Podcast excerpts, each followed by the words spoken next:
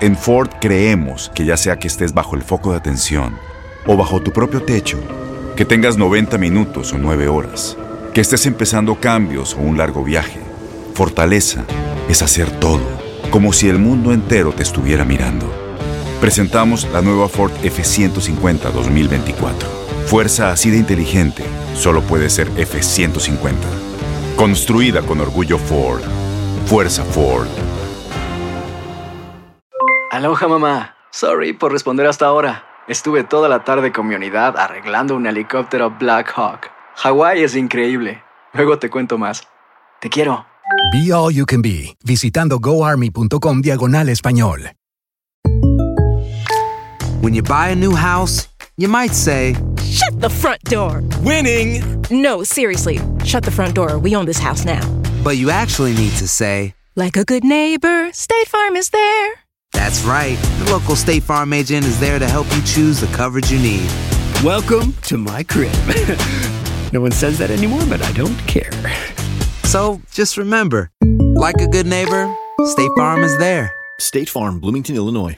Boost Mobile tiene una gran oferta para que aproveches tu reembolso de impuestos al máximo y te mantengas conectado. Al cambiarte a Boost, recibe un 50% de descuento en tu primer mes de datos ilimitados. O, con un plan ilimitado de 40 dólares, llévate un Samsung Galaxy A15 5G por $39.99. Obtén los mejores teléfonos en las redes 5G más grandes del país. Con Boost Mobile, cambiarse es fácil. Solo visita boostmobile.com. Boost Mobile, sin miedo al éxito. Para clientes nuevos y solamente en línea, requiere AroPay. 50% de descuento en el primer mes requiere un plan de 25 dólares al mes. Aplican otras restricciones. Visita boostmobile.com para detalles. El siguiente podcast es una presentación exclusiva de Euforia On Demand. Comenzamos el programa de hoy con información que nos llega de Washington como información que se está desarrollando localmente en Puerto Rico, en el sentido de que aparentemente anoche, luego de que se cayeran por un tiempo las conversaciones entre el Congreso y la Casa Blanca para llegar a un acuerdo presupuestario que permita que no haya que cerrar el gobierno federal este viernes, pues eh, hubo progreso y por lo menos en el lado del Congreso aparentemente hay algún tipo de consenso en cuanto a conceder el uso de algunos fondos por parte del Ejecutivo para la construcción de alguna muralla, de algún obstáculo, de alguna verja, no necesariamente del muro de cemento que quería hacer el presidente Trump en la frontera con México para contener la migración ilegal eh, de, del sur del continente americano. Pero más adelante en la sección de Federico de Jesús desde Washington lo vamos a discutir en detalle, pero llega información hoy de que el plan del Ejecutivo, o sea, de la presidencia, de la Casa Blanca,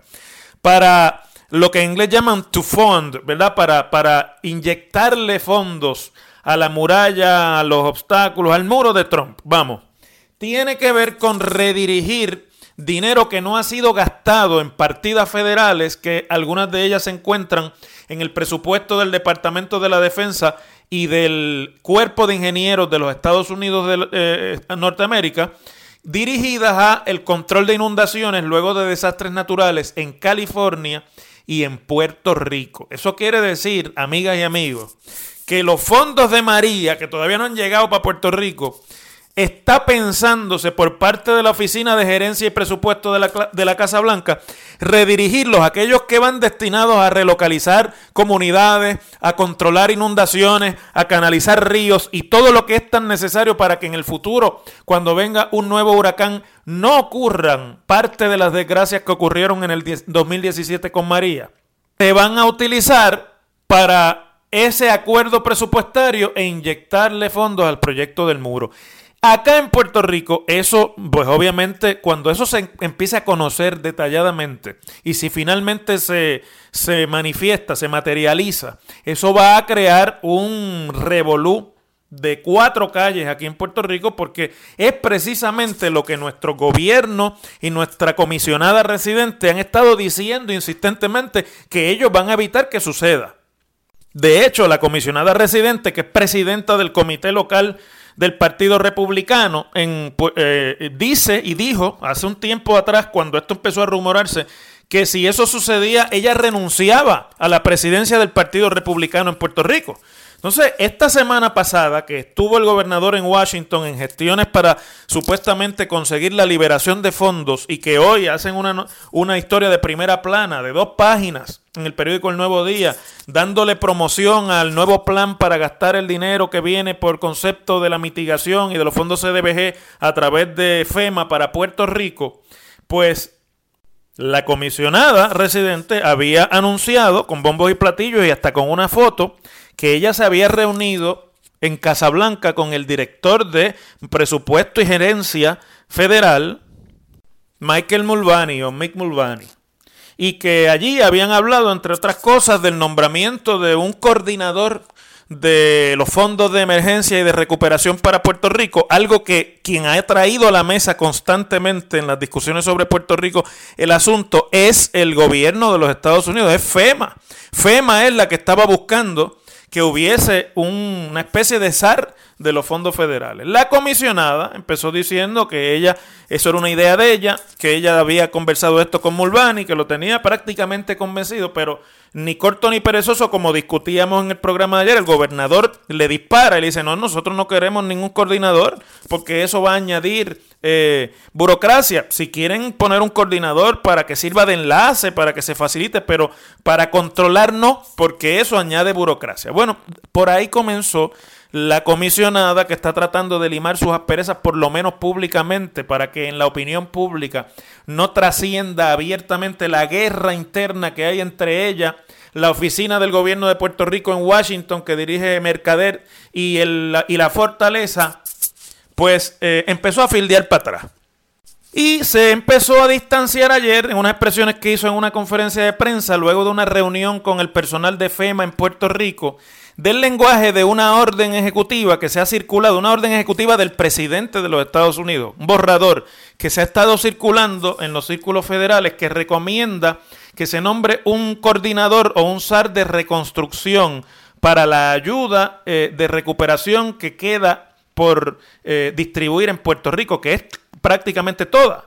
Y de haber dicho la semana pasada que propuso la idea, pues ya hoy está diciendo que debe ser un funcionario a cargo de la coordinación para la reestructuración, que debe tener experiencia en la recuperación de desastres o haber, laborado en la Casa Blanca. No entiendo para qué. Pero bueno, el hecho es que ya van por un coordinador, o sea, por una persona que conteste el teléfono y entonces cuando haya un nudo con los trámites burocráticos, pues se dedique a gestionar por así decirlo, un gestor de, la, de los trámites burocráticos entre el gobierno de Puerto Rico y las agencias federales. Mire, ¿en qué cabeza puede caber que en Washington van a proponer que un funcionario de nivel de Casablanca, que sea nombrado por el presidente Trump, que sea supervisado por la Oficina de Gerencia y Presupuesto Federal de los Estados Unidos, se limite a ser un mero coordinador. Si aquí lo que se está proponiendo es que para darle certeza al uso de esos fondos y para que no haya que meta la mano los amigos de la casa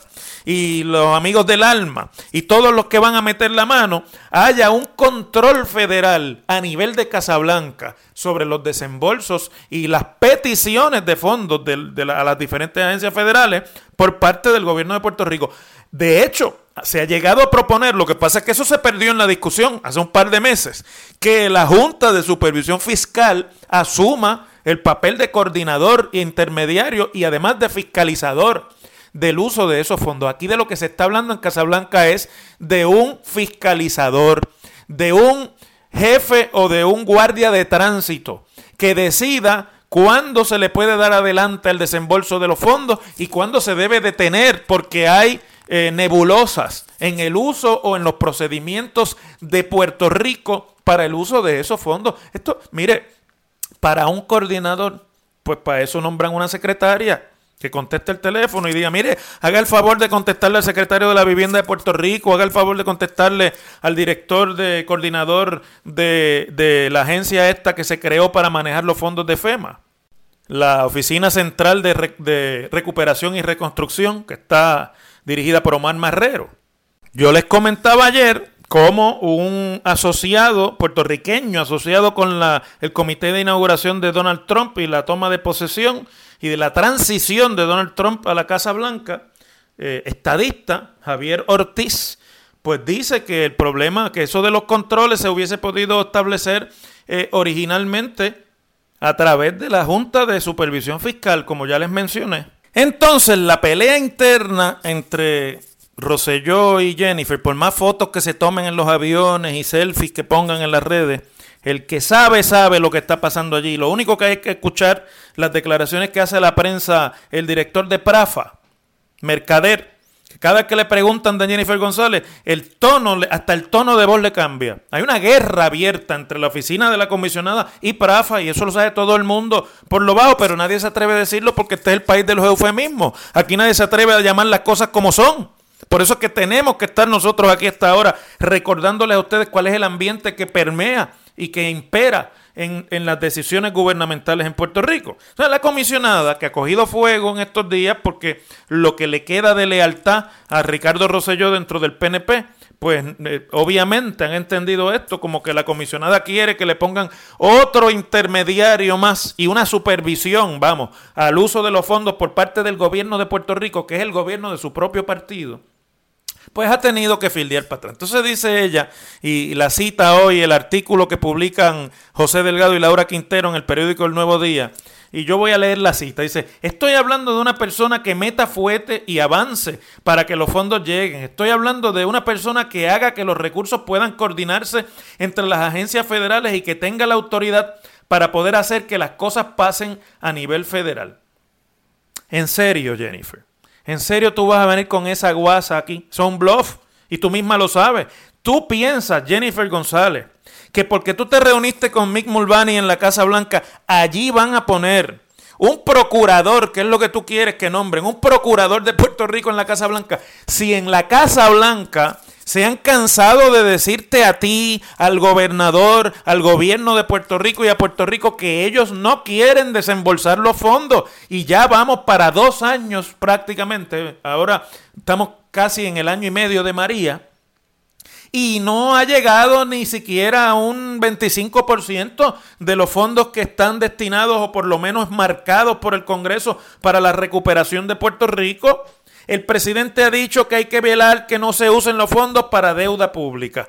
El, gobierno de los Estados Unidos ha puesto mil trabas. La, subsecretaria de la Vivienda Federal renunció y dijo, me voy, entre otras cosas, porque lo que están haciendo con los fondos de Puerto Rico no tiene lógica alguna y no tiene perdón de Dios.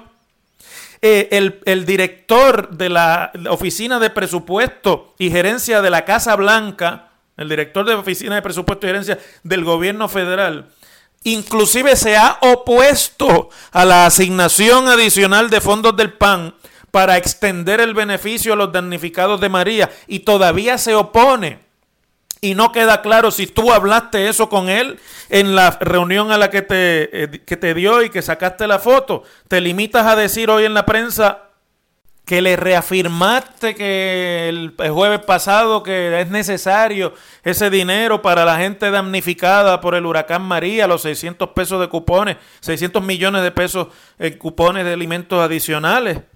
Y aquí yo, hasta cierto punto, déjenme hacer un paréntesis, noto o una ingenuidad tremenda de alguien que tiene la responsabilidad de hablar por Puerto Rico en Washington, o un intento de engatusarnos, porque harto conocido es todos sabemos que las reuniones no son trabajo. En las reuniones se habla, en las reuniones se discute, en las reuniones se revisan resultados, se revisa el, adelanto de las encomiendas, pero en las reuniones no pasa nada. El trabajo tiene que pasar después de las reuniones. Entonces, tú dices, la comisionada residente, me refiero, dice que ella le reafirmó a Mulvani que hacen falta los 600 millones. ¿Cuál fue el acuerdo? ¿Qué te dijo Mulvani? ¿Qué es lo que va a hacer para agilizar los 600 millones y para deponer su oposición como director de herencia y presupuesto del uso de esos fondos? ¿Cuál es el resultado de esa reunión? ¿Eso es lo que estoy planteando? ¿O simplemente fue que se lo mencionaste en una especie de pausa de la reunión? Vamos, que no hay realmente aquí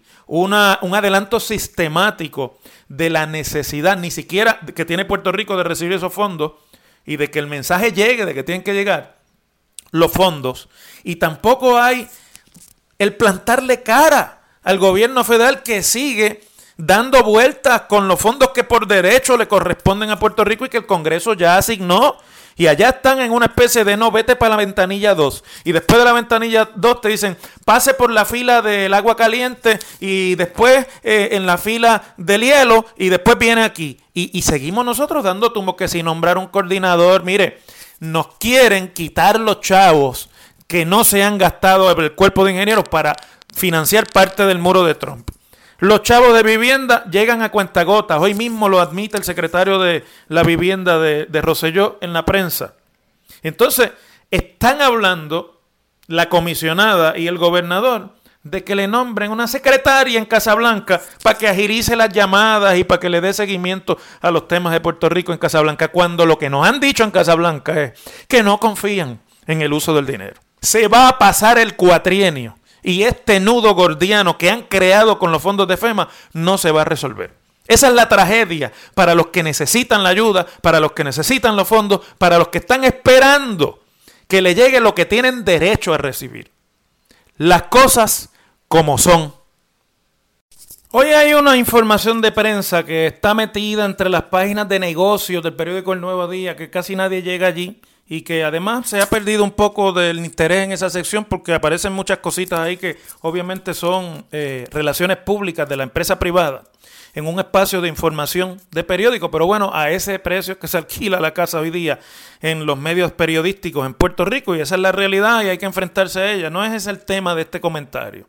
Hay una información de la firma del periodista Antonio Gómez, que es uno de los pilares de la sección financiera del periódico El Nuevo Día, que yo quiero compartir con ustedes, aunque les parezca que no es importante o que no está al nivel del avión desaparecido y de si llegó o no llegó el cargamento y todas esas payasadas que se han convertido desgraciadamente en el, en el día a día de la discusión pública puertorriqueña. Pero aparece ahí un título que dice, escasea la mano de obra agrícola. Y usted dirá, ay profesor bendito, pero usted vino ahora a descubrir el Yagüe, el río Yagüe. Bendito, pues claro, hace décadas que escasea la, la mano de obra agrícola. Sí, claro, eso es uno de los problemas que tenemos con respecto de eh, hacer a Puerto Rico competitivo económicamente, sobre todo en el área agrícola.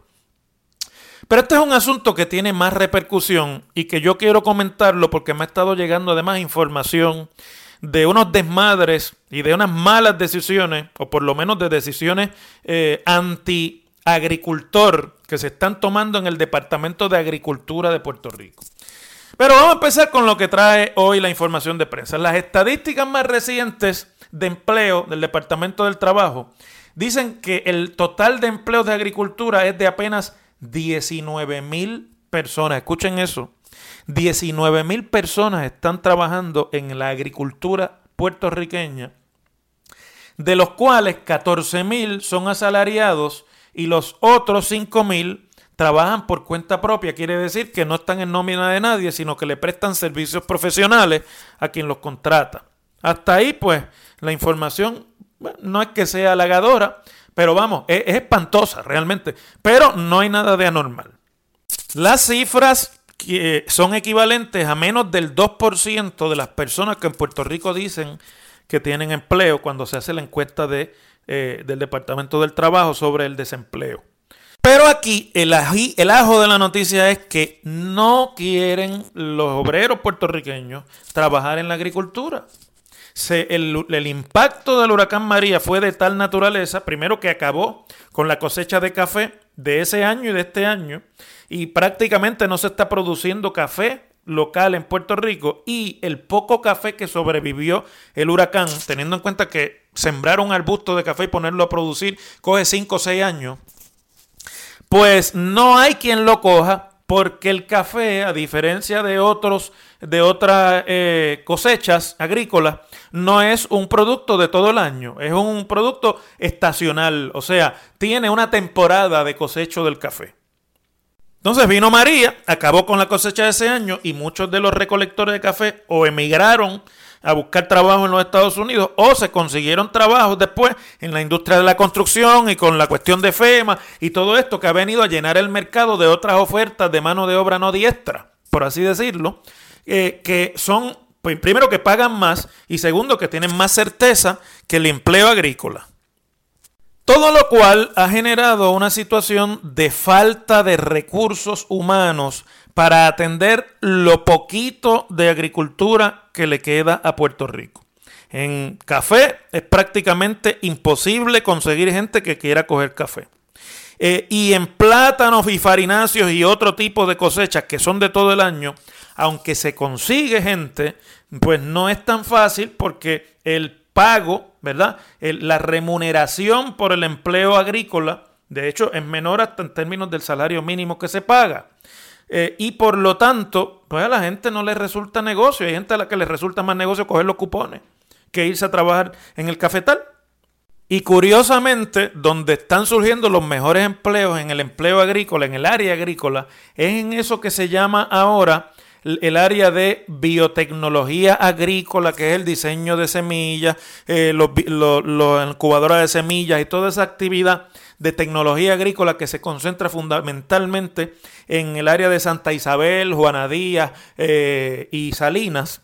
Y que básicamente pues hay empleo para el campo porque ahí hay siembras y demás, pero fundamentalmente también es empleo para agrónomos y para técnicos y para gente que ya tiene otro tipo de preparación distinta al del bracero agrícola, es decir, al del obrero de finca, al del recolector de café, al del mayordomo, etcétera, etcétera. Por lo tanto, muchos de los agricultores del café pues se están dedicando a sembrar otra cosa o han dejado de sembrar café y se han puesto a hacer otra cosa, han buscado otro tipo de salida agrícola que por lo menos le permita, ¿verdad?, una subsistencia eh, en el negocio que no sea el café y eh, eventualmente, mis amigos, estamos eh, asistiendo en Puerto Rico y yo me atrevo a decirlo porque conozco bien la industria del café y porque me muevo, ¿verdad?, por el campo puertorriqueño cada vez que tengo que venir al oeste a trabajar y demás. Pero además porque, vamos, no hay que ser un genio ni conocedor de la agricultura para darse cuenta que estamos asistiendo, quizás sin notarlo, a la triste desaparición de la industria, no de la industria, pero del, de la, del cosecho o de la siembra del café en Puerto Rico. Usted dirá, pero cada vez hay más cafés por ahí y hay gente que está poniendo café en la zona metropolitana y se ha vuelto de moda el negocio de ir a tomarse un cafecito. Entonces están los baristas que le hacen el diseño y muy buen café que se, que se toma en Puerto Rico. Pero, y, y entonces usted me dirá, profesor, si hay tantos cafés, ¿por qué no está desapareciendo? No tiene nada que ver. La mayoría de ese café, si no todo el que usted se toma en esos lugares, aunque digan que es de Puerto Rico, es café importado. Que lo procesan las torrefactoras puertorriqueñas en Ciales, en Yauco, en Mayagüez, en, Las Marías y en todo Puerto Rico, en Utuado, en, en toda la zona cafetalera del país, pero que no viene de Puerto Rico. Es café que se compra en la subasta de agricultura. Yo no sé si este, se está comprando todavía en México o donde sea, pero café puertorriqueño, lo que se llama café puertorriqueño que se, que se cosecha aquí, muy poco de lo que usted se toma en su tacita de café diaria o en el, en el coffee shop que visita. A lo cual se añade unas denuncias que los agricultores del café me han hecho llegar en términos de decisiones nefastas del secretario de Agricultura, Carlos Flores, que ha sido lo peor que le ha podido pasar a la agricultura en Puerto Rico en los últimos años. Y no lo digo yo, lo dicen los agricultores. A la gente a la que él está eh, eh, debería estar orientado y a la que se debe su servicio, me confirman todos los días que es lo peor que le ha pasado al Departamento de Agricultura. De, por ejemplo, recortar los subsidios al trabajo agrícola. Y la, el subsidio que, que, se le da por parte del gobierno al, al, al, agricultor para que pueda ofrecer una oferta de, de salario adecuada y que entonces no sea aún más víctima de la estampida de mano de obra, de la huida de la mano de obra de eh, la agricultura puertorriqueña, este señor le ha recortado esas asistencias a los agricultores, especialmente del café. O sea que le está metiendo la bota encima para obligar al que siembra café en Puerto Rico a dejar de sembrar café o a someterse a los grandes acaparadores del café importado que se convierten en carteles del café en Puerto Rico y desaparecer la poca eh, agricultura pequeña de café que existe en Puerto Rico, que ha sido pilar fuerte de la producción de café local en el país. Así que aquí se han juntado el hambre y la necesidad y poco a poco, mis queridos amigos, repito nuevamente, vamos a perder en manos de estos incompetentes y encima de eso por la obligación de las fuerzas de mercado y de, y de la economía, nuestra industria agrícola cafetalera. Las cosas como son. El pasado podcast fue una presentación exclusiva de Euphoria On Demand. Para escuchar otros episodios de este y otros podcasts, visítanos en euphoriaondemand.com. Boost Mobile tiene una gran oferta para que aproveches tu reembolso de impuestos al máximo y te mantengas conectado. Al cambiarte a Boost, recibe un 50% de descuento en tu primer mes de datos ilimitados. O, con un plan ilimitado de 40 dólares, llévate un Samsung Galaxy A15 5G por $39.99. Obtén los mejores teléfonos en las redes 5G más grandes del país. Con Boost Mobile, cambiarse es fácil. Solo visita boostmobile.com. Boost Mobile, sin miedo al éxito. Para clientes nuevos y solamente en línea, requiere AroPay. 50% de descuento en el primer mes requiere un plan de 25 dólares al mes. Aplican otras restricciones. Visita boostmobile.com para detalles. Corran la voz, porque la venta para amigos y familiares de JCPenney está de vuelta. Y esta semana tenemos un cupón de 30% extra para que prepares a tu familia y hogar esta Pascua. Estos son ahorros adicionales por encima de nuestros precios bajos. Además, comparte el cupón con quien tú quieras, porque siempre es mejor cuando ahorramos juntos. JCPenney, tallas y estilos para todos. Oferta válida del 11 al 17 de marzo. Aplican exclusiones. Detalles en la tienda jcp.com. Este abril te invitamos a nuestra feria virtual Univisión Contigo rumbo a la universidad. Conéctate virtualmente con representantes de colegios y universidades en la costa este, desde Nueva York a Florida. Aprende sobre ayuda financiera, becas y otros recursos para continuar tu educación. Regístrate para asistir y para la oportunidad de ganar una tableta. Te esperamos en Univisión Contigo rumbo a la universidad del 3 al 9 de abril. Regístrate ya en univision.com diagonal universidad. Si tú o alguien que conoces está pasando por una situación difícil o por una crisis de salud mental, la línea 988 de prevención de suicidio y crisis te brinda apoyo especializado 24 horas al día, 7 días a la semana. Solo llama al 988. Cuando llamas al 988, te conectarán con consejeros especializados que escucharán tus inquietudes y te brindarán apoyo en español. Simplemente llama o textea al 988. Hay esperanza. La línea 988 funciona.